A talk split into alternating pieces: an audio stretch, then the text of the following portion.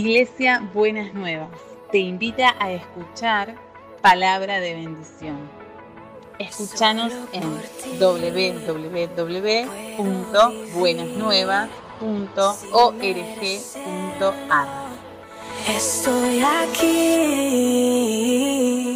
Seguimos en la línea de lo que el Señor nos dijo a principio de año. Por lo general lo que hacemos siempre en el mes de enero es ir ampliando lo que el Señor nos habla a principio de año como una palabra inspiradora para el tiempo que, que tenemos por delante. Creemos en el poder de la palabra de Dios, creemos que Dios se revela en nuestros tiempos y queremos, creemos en vivir una vida de, de fe en lo que Dios dice. Nuestro Dios no es un Dios de arqueología mm, que recordamos como algo muerto, como una parte de la historia, sino que nuestro Dios es un Dios vivo, mm, que está con nosotros, está en medio nuestro, desarrolla un proyecto de historia y nos llama a ser parte de, de todo esto. La palabra que Dios nos dio para este año es que decíamos, nace un tiempo nuevo.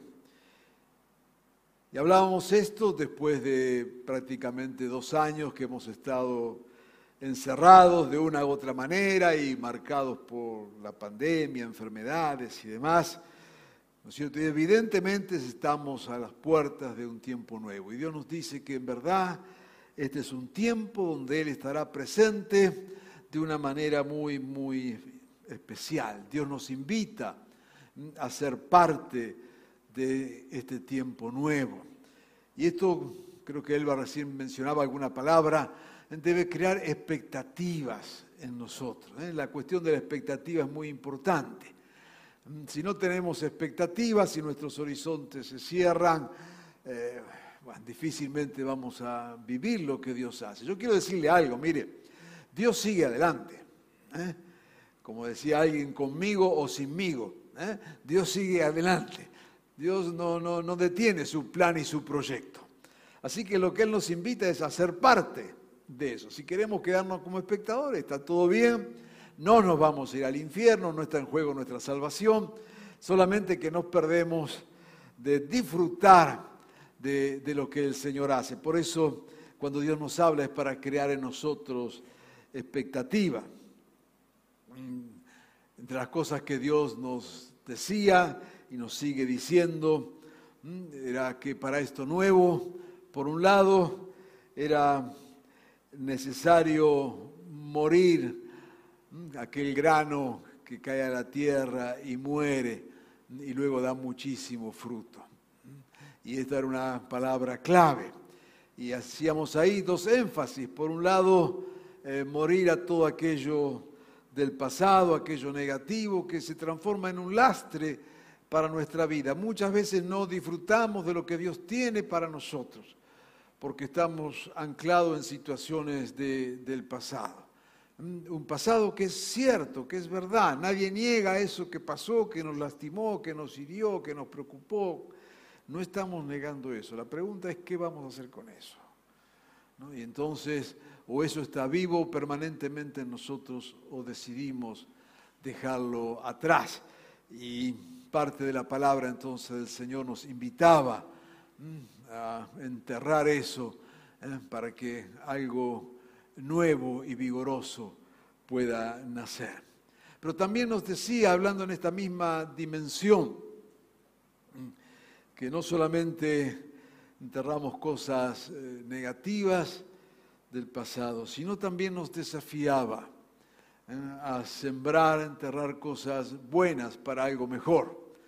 Y en ese momento nos decía el Señor y nos recordamos ejemplos, ¿no? como el caso de Abraham, cuando Dios lo llama, y no es que Abraham estaba mal, era una persona que pertenecía a una familia, que tenía posesiones, tierra, ganado, de todo, Así que lo que Abraham tenía que dejar no era nada malo, era algo muy bueno, pero Dios tenía algo mejor.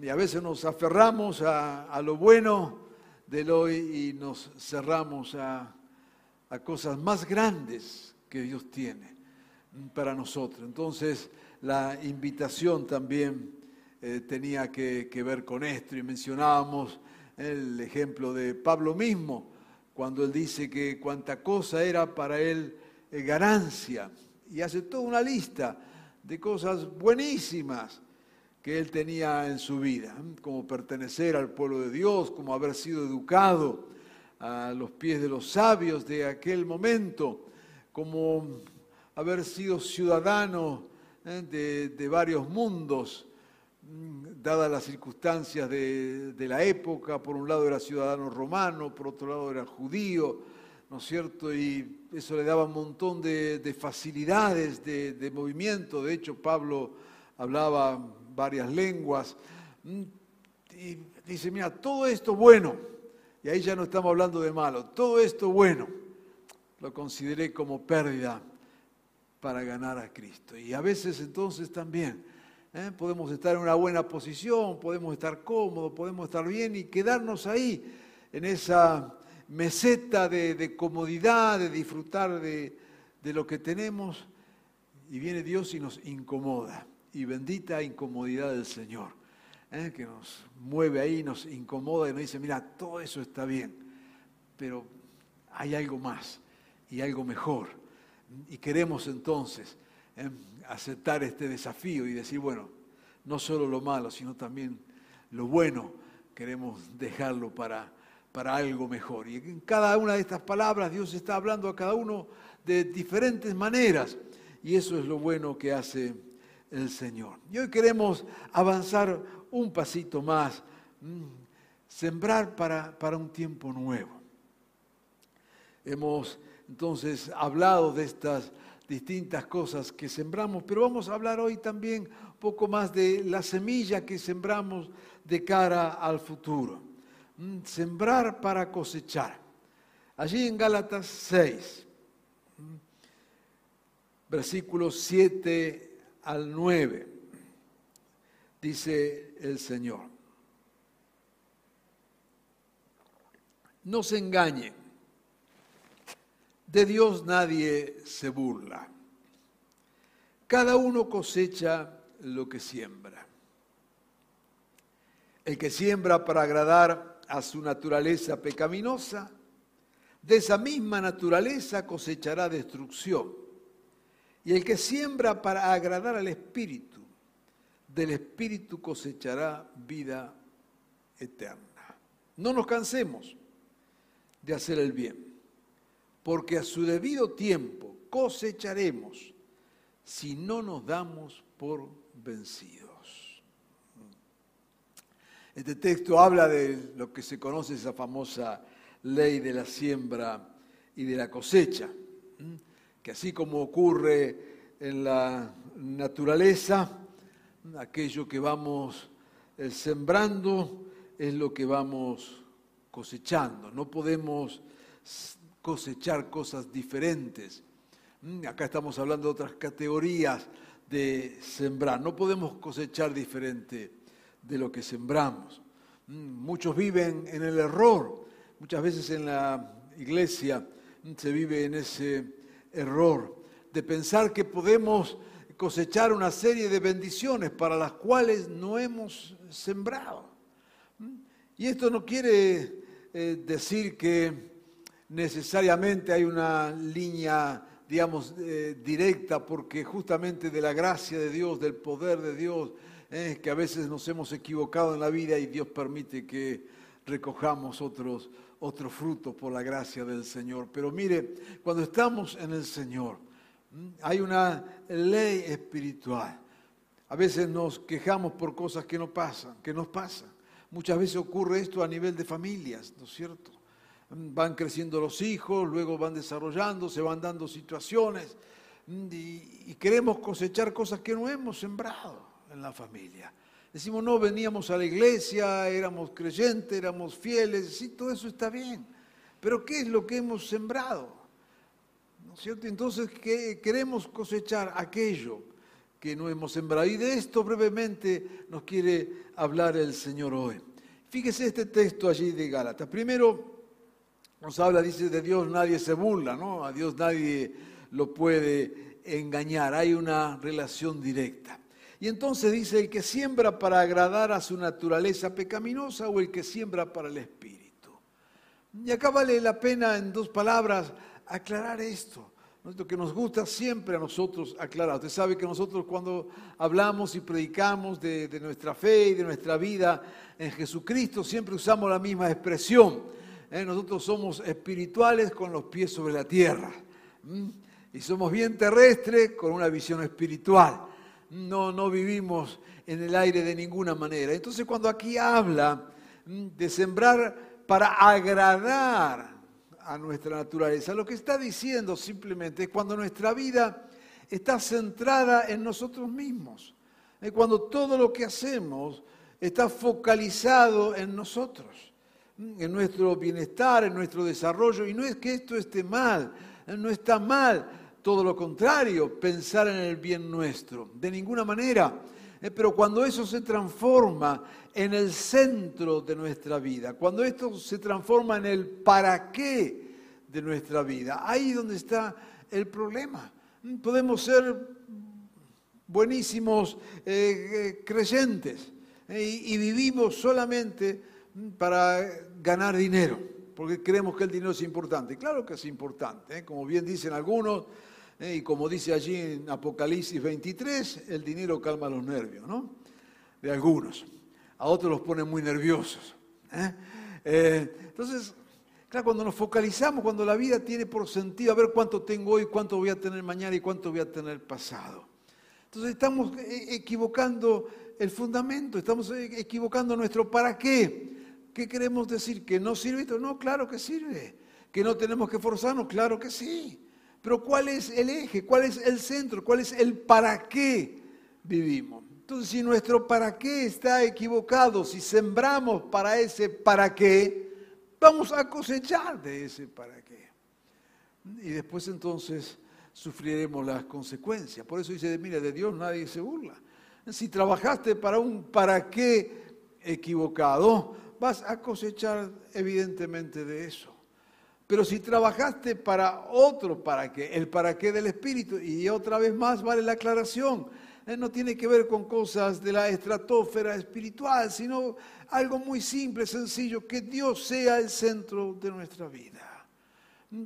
Vivimos para el Señor. Pablo decía, si vivimos para el Señor, vivimos. Si morimos para el Señor, morimos.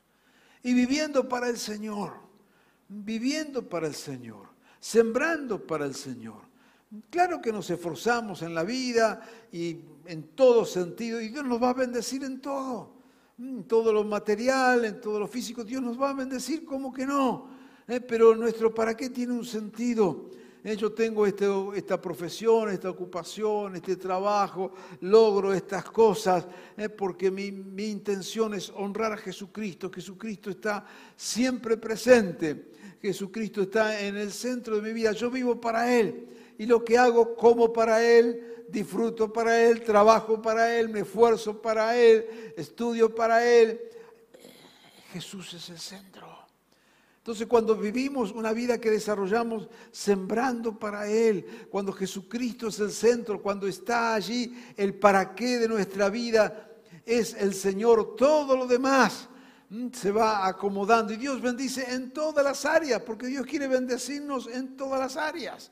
Eh, cuando Dios le promete a Abraham, mira, te bendeciré y serás de bendición a todas las familias de la tierra, no le da este, una, una descripción de las bendiciones. No le dice, mira, yo te voy a bendecir de esta manera, te voy a bendecir en el culto, te voy a bendecir en la iglesia, te voy a bendecir en... No, dice, serás de bendición a toda la familia de la tierra. Y cuando Dios bendice, Dios bendice en todas las áreas. No hay áreas más especiales o menos especiales para el Señor. Entonces el desafío es cuando en realidad entendemos que todo lo que hacemos tiene como centro al Señor. Que Él es el eje de nuestra vida, no de una vida religiosa. Vuelvo a insistir, usted me dirá qué repetitivo que es el pastor. Sí, soy repetitivo porque a veces nos equivocamos, vivimos equivocadamente, vivimos vidas creyendo que son espirituales, vidas religiosas. La vida religiosa está lejísimo de ser una vida espiritual. lejísimo, porque preferimos entonces guardar los ritos religiosos, como hacían los judíos en su tiempo y como siguen siendo tantos hoy cristianos y evangélicos también en nuestro tiempo, que pensamos que por guardar ciertos ritos estamos viviendo vidas espirituales. No es así. Cuando vivimos para el Señor, Jesús está presente en lo que hacemos y podemos disfrutar de lo que hacemos, del trabajo, del descanso, de los bienes que Dios nos da, de las posibilidades que Dios nos ofrece. Eso es vivir en el Espíritu, es vivir teniéndolo al Señor allí. Entonces cuando dice la palabra que hemos leído, dice, el que siembra para agradar a su naturaleza, a su ser humano, de eso cosechará. Pero el que siembra para agradar al Espíritu, a Dios, también de allí, entonces va a cosechar. Así que en este tiempo que hablamos tanto de, sembrar para algo nuevo que Dios quiere hacer, en esta mañana nos desafía en esa calidad de la semilla que estamos sembrando, ¿no es cierto? Y nos desafía a sembrar con esta actitud de vida donde el Señor es definitivamente el centro. No vamos a cosechar otra cosa. Ahora, ¿qué queremos decir con esto? ¿Qué queremos sembrar entonces para cosechar abundante? Y bien, dos cosas muy simples y muy sencillas. Sembramos con las palabras y sembramos con nuestras actitudes. ¿Qué es lo que proclamamos? ¿Qué es lo que decimos? No como un mantra eh, mágico. Algunos piensan que porque repiten ciertas palabras entonces Dios la va a cumplir. No, no, no somos hindúes, somos cristianos. Somos cristianos. Pero sí confesamos palabras y proclamamos palabras a partir de la palabra que Dios nos habla. Creemos que Dios nos habla, ¿no es cierto? Dios nos habla definitivamente por su palabra eterna. Esta es la palabra de Dios allí escrita que tenemos en la Biblia, es la revelación de Dios. No podemos decir nada que se salga absolutamente de ese lugar de ninguna manera. Allí está la revelación de Dios, ¿no es cierto?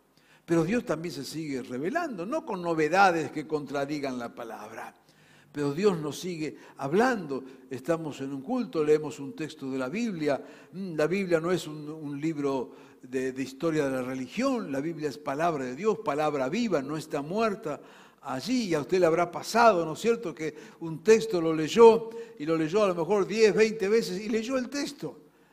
Y es, nadie niega que ese texto es palabra de Dios, pero hubo un día en que usted leyó ese mismo texto y Dios le habló. No era otro texto, no era otra Biblia, no era nada. Pero esa palabra allí se transformó en vida para usted. Y lo que estamos diciendo es, agarre esa palabra cuando Dios le habla. ¿Me entiende lo que estoy diciendo? No estamos negando, porque algunos dicen, no, ustedes cómo, qué, piensan ustedes de la revelación de Dios. No, tranquilo, está toda la palabra de Dios allí. Pero usted sabe, y usted lo ha experimentado, que usted ha leído un texto mil veces, y fue un texto, y es palabra de Dios, está allí. Pero un día ese texto cobró vida. Los reformadores espirituales llamaban esto la palabra viva de Dios. Ese texto cobró vida y Dios le, le habló. Escuchó cientos de sermones, pero un día una palabra que escuchó Dios le habló. ¿Lo otro no era palabra de Dios? Sí, era palabra de Dios. Pero ese texto, esa palabra, esa predicación, ese libro que leyó, se transformó en una palabra viva de Dios para usted. Y entonces el desafío es que cuando estamos hablando acá de sembrar la, la, palabra, es sembrar la palabra de Dios con fe en nuestros corazones y en nuestra vida. En este tiempo abiertos a lo que Dios quiere hacer, el desafío es proclamar palabras de Dios. Señor, esto que vos me dijiste, esto que está escrito aquí en la Biblia, esta promesa tuya, Señor, la creo para este momento. Y me lanzo en fe, Señor, a creer que esta palabra se cumplirá en este tiempo. Eso es sembrar la palabra. ¿eh? ponerla allí en nosotros y en nuestra vida, en las distintas áreas de su vida. No es acá, entonces por eso no, no tiene que ver esto con sembrar discursos de buena voluntad, ni de pensamiento positivo, ni de cuestiones que le den ánimo. No, no, no, no, no. Palabra de Dios. Cuando Dios le habla, cuando usted encuentra eso en, en la Sagradas Escrituras, cuando ve que el Señor le está hablando allí, usted crea esa palabra y proclámela para este tiempo. Sí, Señor, yo creo que esto es verdad para este tiempo. Si Dios le ha hablado en algún momento, este es el tiempo de cumplimiento. Señor, yo creo en esto y me voy a lanzar en esa palabra tuya y voy a caminar, Señor, en esta palabra tuya. Vamos a estar sembrando palabras de fe, palabras que vienen del Señor, no de nuestra buena voluntad, sino palabra del Señor.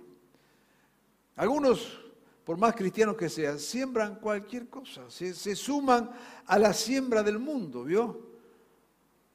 Uy, ¿dónde vamos a terminar ahora?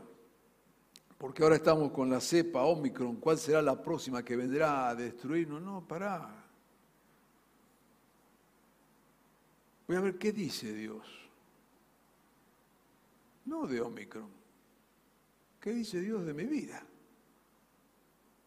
Yo no estoy librado a las pandemias del universo. Hay un proyecto de Dios y yo creo en eso. Hay un propósito de Dios para nuestra vida. Yo creo en eso. Yo quiero sembrar eso en mi vida. Esa palabra de Dios, esos proyectos de Dios. A veces pasamos situaciones, ¿no es cierto? Eh, difíciles, angustiantes, frustrantes. Y el enemigo viene entonces y nos dice, mira, no, esto ya no, no va más y acá llegaste. Y al final los sueños que tenías acá se frustraron todo y lo que venías haciendo no sirvió de nada porque mira esto, mira aquello, mira esto otro. Y vamos sembrando esas cuestiones en nuestra vida. Y vamos creyendo a todo lo que el diablo dice. Usted sabe que el diablo, el diablo no es tan mentiroso como dicen. Cuidado, ¿eh? El diablo siempre usa verdades. Y a partir de las verdades hace una gran mentira. Pero el diablo siempre usa verdades. Mirá lo que te hizo este. Y usted dice, sí, la verdad, este es un desgraciado, mirá lo que me hizo. Eso es una verdad.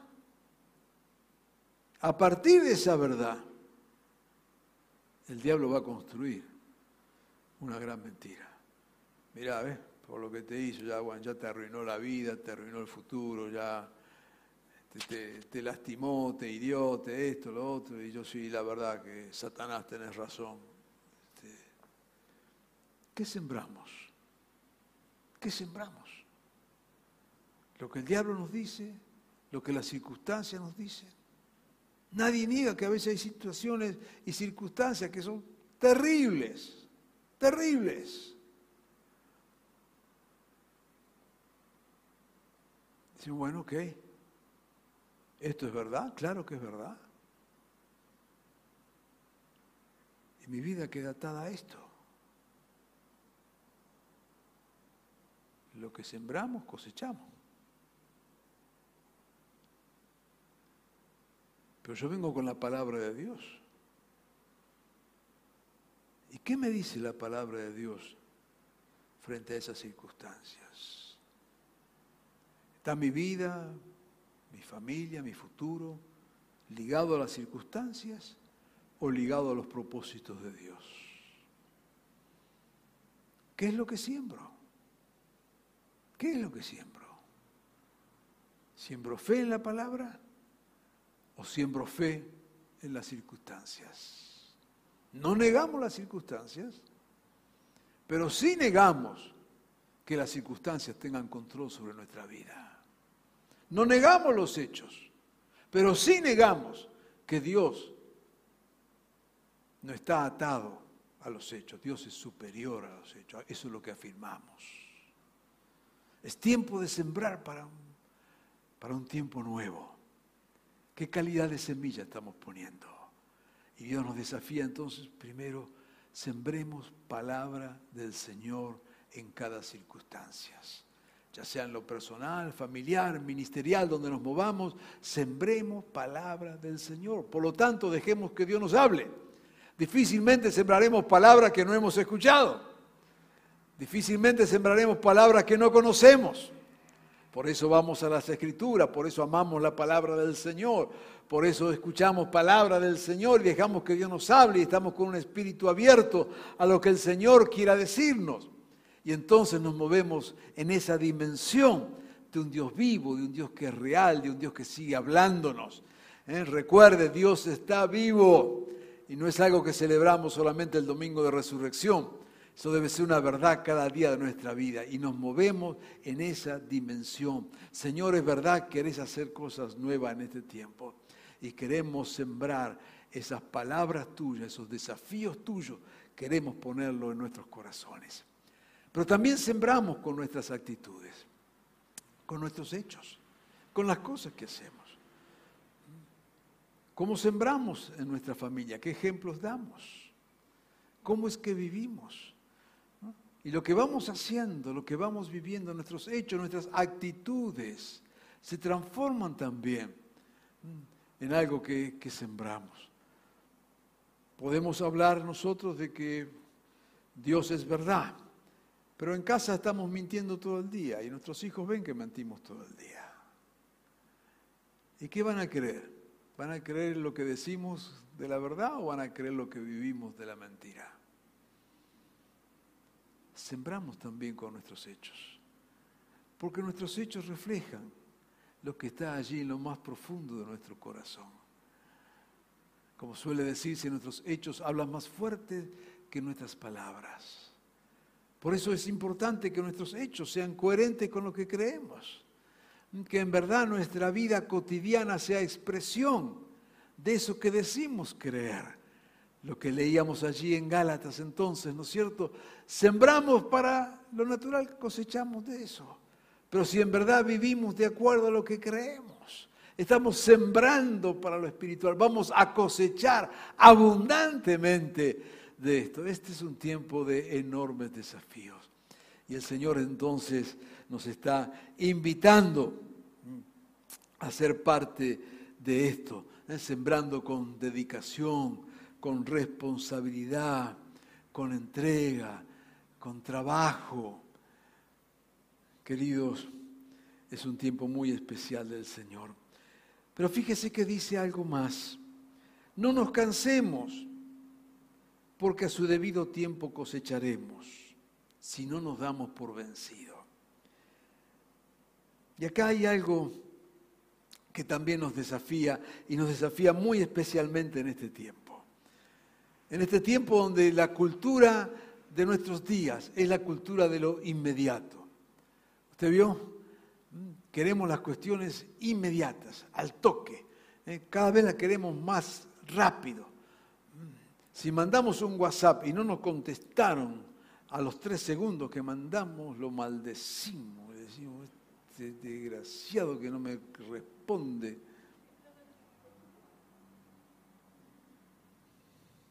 Todo tiene que ser inmediato. Si algo no ocurre inmediatamente, a la velocidad del tiempo, entonces algo está, está fallando. Y no es así, no es así. Pero estamos formados últimamente, y ahí van nuestros jóvenes, nuestros niños, que son los que están en esa etapa de formación, en la, cultura de las respuestas inmediatas. Queremos que todo ocurra right now, ya, mismo, ahora, sin ninguna demora. Y aquellos que tenemos algunos años más, sabemos que la vida no es así. Y sabemos que las cuestiones no tienen respuesta inmediata. Sabemos que a veces tenemos que esperar un tiempo y formarnos en la paciencia de la espera, descansando en el Señor. Es un desafío. Fíjese acá el texto lo dice con, con toda claridad. No nos cansemos de hacer el bien, porque a su debido tiempo cosecharemos si no nos damos por vencidos. Hay un tiempo, y hace, algunos meses atrás hablamos del tiempo de Dios. ¿eh? Hay un tiempo en Dios que no necesariamente es nuestro tiempo cronológico. Decíamos entonces y lo repetimos ahora, para nosotros que nos movemos con nuestro reloj hay un tiempo cronológico. ¿eh? Yo le pido a Dios, oro esta mañana y yo quisiera que antes de las 3 y 5 de la tarde Dios me responda, porque estoy apuradísimo para que Dios me responda. ¿eh? Y si Dios eh, hoy no me responde, espero que mañana lunes se ponga a trabajar el Señor y me responda. Y si para el martes no tuve respuesta, no sé qué pasó con Dios, no sé qué pasó con mi fe, seguro que Dios se olvidó, qué sé yo qué pasa porque ya hace 48 horas que oré y Dios no me dice nada. Ese es nuestro tiempo, nos movemos así. Pero hay un tiempo que es el tiempo de Dios, que no es el reloj, no es el tiempo cronológico. Porque de hecho Dios inventó el tiempo cronológico. Dice que inventó, ¿no es cierto?, la luz, inventó la, la noche.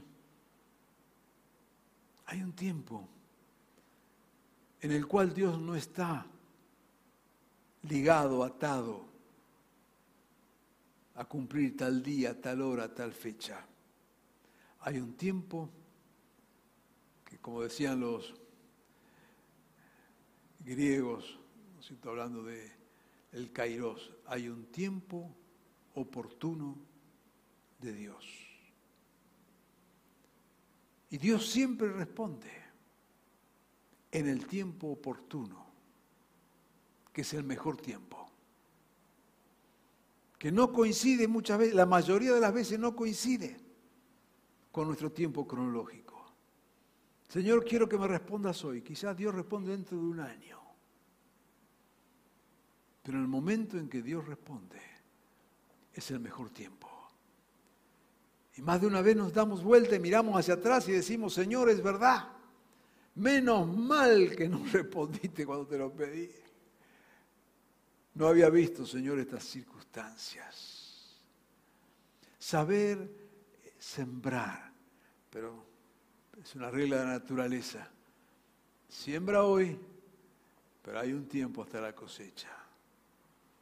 Hay un tiempo oportuno de Dios, que es el mejor tiempo y podemos dar testimonio de nuestra propia vida cuántas veces hemos esperado y en esa espera, como dice el refrán, el que espera desespera, mm, angustiándonos y no sabemos si, si Dios ha estado o no. Y mira, yo he sembrado, he hecho todo esto, me ha tocado tantas veces en consejería. Hablar especialmente con jóvenes. Dice, mire, pastor, yo he hecho esto, esto, esto, me preparé, estudié, me esforcé, pero parece que esto no, no, no funciona. Yo te digo, funciona. Porque lo que sembraste es lo que vas a cosechar. Y Dios te lo va a dar en su tiempo oportuno. Por eso dice aquí el texto, mm, no nos cansemos, porque a su debido tiempo cosecharemos si no nos damos por vencidos, si no bajamos los brazos, si no decimos, no puede ser. Yo quiero invitarte en esta mañana a sembrar en fe. Quiero invitarte a poner los ojos en el tiempo nuevo de Dios, mirar hacia adelante sembrar de acuerdo a ello. Señor, lo que hago, creo que lo vas a multiplicar. Creo, Señor, en tu palabra. Sembramos semillas de esperanza. Te digo en esta mañana, tus ojos verán la cosecha de lo que has sembrado. No es en vano nada de lo que has sembrado. No permitas que el enemigo ponga dudas en tu corazón. Siembra con una actitud. Subrayo la palabra actitud. Siembra con una actitud de victoria porque el Señor es el que está y el Señor es el que ha prometido. Quiero invitarte a que oremos sobre esta palabra. Toma esta palabra en fe en esta mañana y disponte a lo mejor de parte del Señor. Vamos a orar. Amado Jesús, Sí, claro que creemos, Señor, que aquello que sembramos cosecharemos y en abundancia. Ya sea, Señor, en nuestra vida personal, espiritual, familiar, ministerial. Nada, Señor, de lo que hemos sembrado se va a perder. Nada será un tiempo perdido ni una semilla inservible. Señor, y en este tiempo nuevo queremos renovar nuestra esperanza. En este tiempo tuyo queremos decir, Señor, este es el año del cumplimiento de tu palabra. Este es el momento en que vamos a gozarnos en lo que vos estás haciendo, Señor. Yo te pido, Señor, que aquellos que están escuchando esta palabra y tú les estás hablando, les estás desafiando, pon fe en cada corazón, Señor, de esperar, creyendo que recibiremos de tu mano abundante bendición. Señor, es un tiempo nuevo y en este tiempo nuevo nos vamos a gozar en tu obrar. Amado Jesús, si alguien está quizás atrapado, focalizado allí en lo que no pudo, lo que no se hizo, saca esa vista de ese lugar. Queremos levantar nuestros ojos, mirarte a ti, Señor, y saber que vos lo vas a hacer. Nos gozamos, Señor, en este tiempo nuevo y te honramos y te alabamos a ti, Señor. En tu nombre, Jesús. Amén y amén. Creo en ti, Jesús, en lo que harás, en lo que harás en mí. Creo en ti, creo en ti,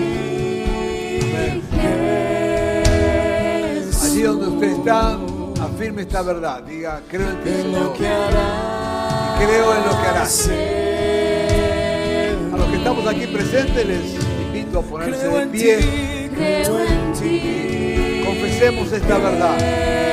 Dígalo con su boca. Creo en ti, Señor. Creo lo que vas a hacer. Proclámelo sobre su vida. Proclámelo en sobre su familia.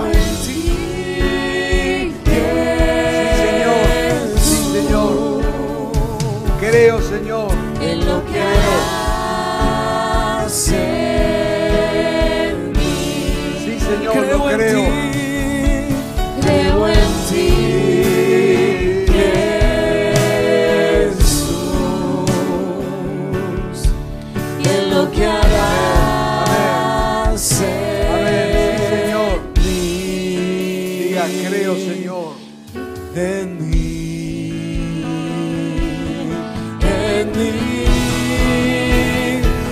recibe toda la gloria, Bendiga al recibe Señor toda por lo que el Señor va a hacer. honra, Bendiga al Señor. precioso Lo que el Señor va a hacer. Hijo de Dios, recibe toda la gloria, recibe toda la honra, precioso Hijo Dios, creo en ti, creo en ti, Amén. Jesús Amén. en lo que harás en mí. Señor, creemos en vos. Y creemos en lo que vas a hacer. Y con esta fe, Señor, en esta mañana, traemos a ti toda honra y toda gloria. Y allí donde nos encontramos en este momento, aquí o donde fuera, proclamamos esta verdad. Creemos en ti y creemos en lo que vas a hacer, por lo cual te honramos y te bendecimos. Sea a ti, Señor, toda la honra Que el amor de Dios el Padre y la gracia de su Hijo Jesucristo y la unción de su Espíritu Santo sea sobre todos nosotros, hoy y siempre. Amén.